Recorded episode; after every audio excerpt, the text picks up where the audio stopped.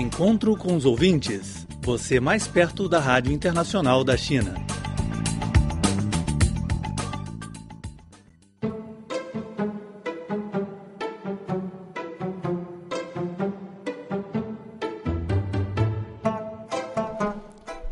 Olá, caro ouvinte, seja bem-vindo a mais uma edição do Encontro com Ouvintes, programa semanal da Rádio Internacional da China. Sou Laura, falando diretamente de Beijing para vocês. Eu sou Braulio Calvoso Silva e no programa de hoje teremos a leitura das cartas dos ouvintes, o segmento DX, que é um boletim de informações do mundo do dexismo, e uma entrevista com Evandro Menezes de Carvalho, professor do centro do BRICS, da Universidade de Fudan, de Shanghai, ou Xangai, como dizem os brasileiros. A ouvinte do Brasil, Kariane Modelski Gulembieski, nos mandou um e-mail informando seu regresso. Ela escreveu assim: Estive fora de circulação por um bom tempo. Me mudei com minha mãe para o interior. Aqui estive sem telefone e sem internet até semana passada, me isolando de tudo por força da situação. Porém, continuei ouvindo vocês na medida do possível. Afinal, os considero como minha família. Semana que vem vou colocar no correio, no endereço postal do Rio, os ovos pintados que lhes prometi e o certificado da promoção que realizamos no ano passado. Obrigado, Cariane, pelas suas lembranças e pelos seus trabalhos incansáveis, trabalhos que vocês têm feito aí para divulgar a nossa rádio.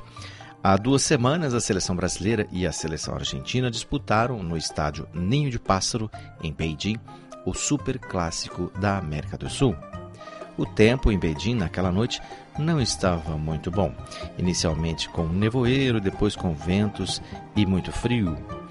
Mesmo assim, mais de 50 mil chineses foram ao estádio assistir ao jogo e torceram para os seus atletas preferidos ou as estrelas, né, Laura? Sim, certo. Um dos nossos ouvintes do Brasil assistiu também ao jogo. Ele é o nosso velho amigo Nelson Remedy Bidat, de Santana do Livramento, no Brasil.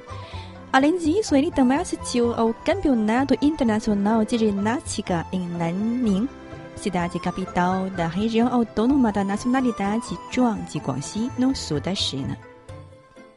No final da carta, Nelson eh, disse que na sua terra natal já respirou ares da primavera, mesmo ainda com muita chuva e frio.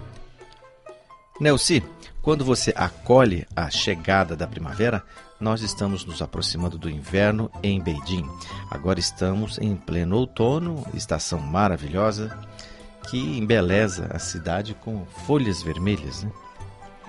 Nesse período, os chineses costumam ir à região montanhosa dos arredores da cidade para apreciar as imagens espetaculares da natureza. Um dos destinos mais populares é a Montanha do Aroma. Daqui até o final do próximo mês, o lugar será todos os dias lotado.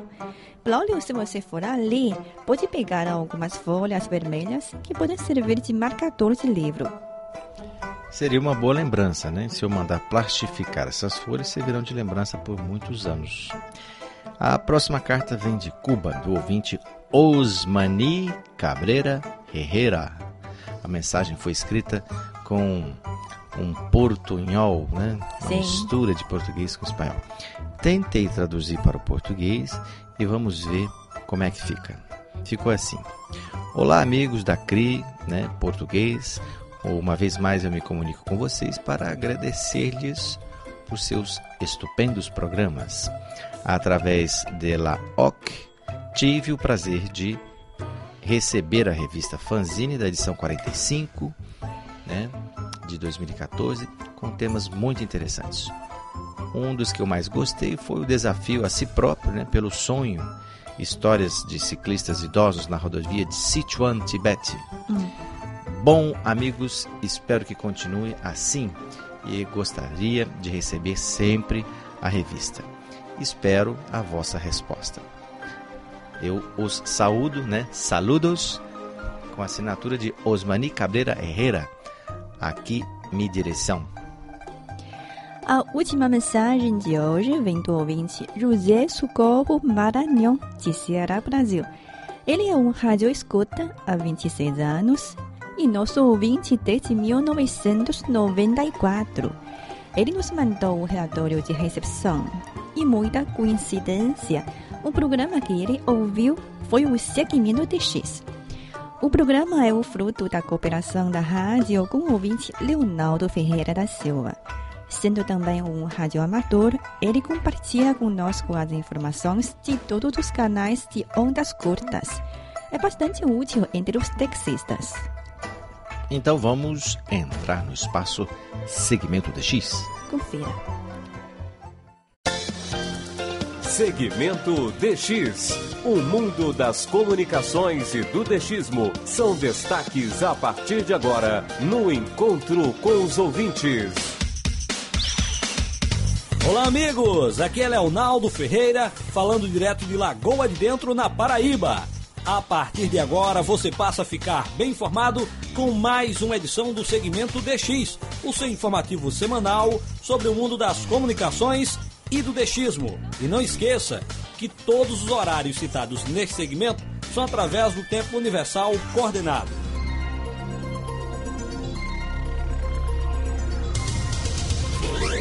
Desde o dia 19 de outubro deste ano, que está válido no Brasil o horário de verão. Como ocorre em todos os anos, o horário oficial de Brasília é adiantado em uma hora. Com essa mudança, a hora universal, que antes era medida em três horas a mais, agora passa a ser por duas horas a mais. Por exemplo, se no horário brasileiro de verão são quatro horas, na hora universal serão seis horas. A medida não se aplica para a região nordeste do Brasil. Já faz alguns dias que está inativa a Rádio Nacional da Amazônia na frequência de 6.180 kHz na banda de 49 metros. A emissora não informou oficialmente o que houve com a sua transmissão nesta frequência. A Rádio Inconfidência de Belo Horizonte, Minas Gerais, pretende aumentar a potência do seu transmissor, que opera em 6.010 kHz na banda de 49 metros, dos atuais 5 kW para 25 kW. A informação foi confirmada por Danilo Nonato desde Ouro Preto, também em Minas Gerais. Uma das emissões da Rádio Internacional da China em português para o Brasil ocorre diariamente entre as 0 hora e 1 hora, na frequência de 9.435 kHz e 9.710 kHz na banda de 31 metros. Desde o dia 15 de outubro deste ano, a Rádio Exterior da Espanha resolveu deixar de transmitir em ondas curtas para o mundo. Os serviços de línguas estrangeiras não foram encerrados, mas seguem apenas através da internet e via satélite. A emissora resolveu deixar as ondas curtas para fazer economias neste setor. A Rádio Exterior da Espanha deixa uma longa história de boas transmissões em ondas curtas e foi por muitos anos o símbolo de difusão da cultura espanhola através das ondas do rádio. Uma das emissões em espanhol para a América do Sul da Rádio Romênia Internacional acontece diariamente em ondas curtas, entre as 21 horas e 22 horas, na frequência de 15.300 kHz e também em 17.545 kHz, nas bandas de 19 e 16 metros, respectivamente. Bem, amigos, espero que tenham gostado do segmento DX desta semana. Esteve com vocês o seu amigo de sempre, Leonardo Ferreira. Um forte 73 a todos e boas escutas sempre!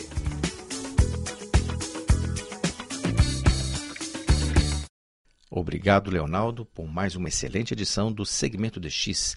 Na sequência, teremos uma entrevista com Evandro Menezes de Carvalho.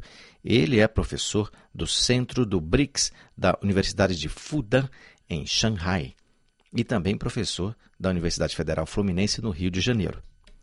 Universidade esta que vai inaugurar um centro de estudos do BRICS ainda este ano. Confira. Boa tarde, Evandro. Bem-vindo a Beijing. Inicialmente, eu gostaria que você introduz o seu centro de estudo do BRICS na Universidade de Fudan. É, o Centro de Estudos BRICS da Universidade de Fudan é uma iniciativa recente, de 2012.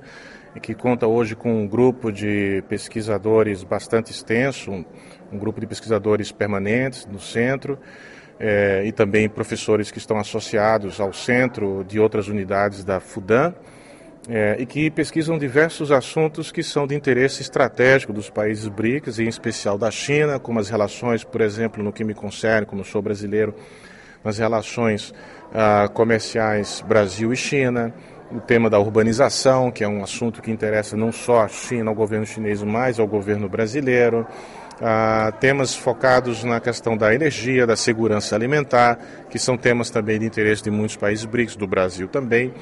Então, há pesquisas diversas sendo desenvolvidas no Centro BRICS da FUDAM, ah, e que ah, provavelmente eh, desenvolverão uma, uma inteligência qualificada que contribuirá bastante para a compreensão dessas diferentes realidades dos países que fazem parte do BRICS, que são Brasil, Rússia, Índia, a China e a África do Sul.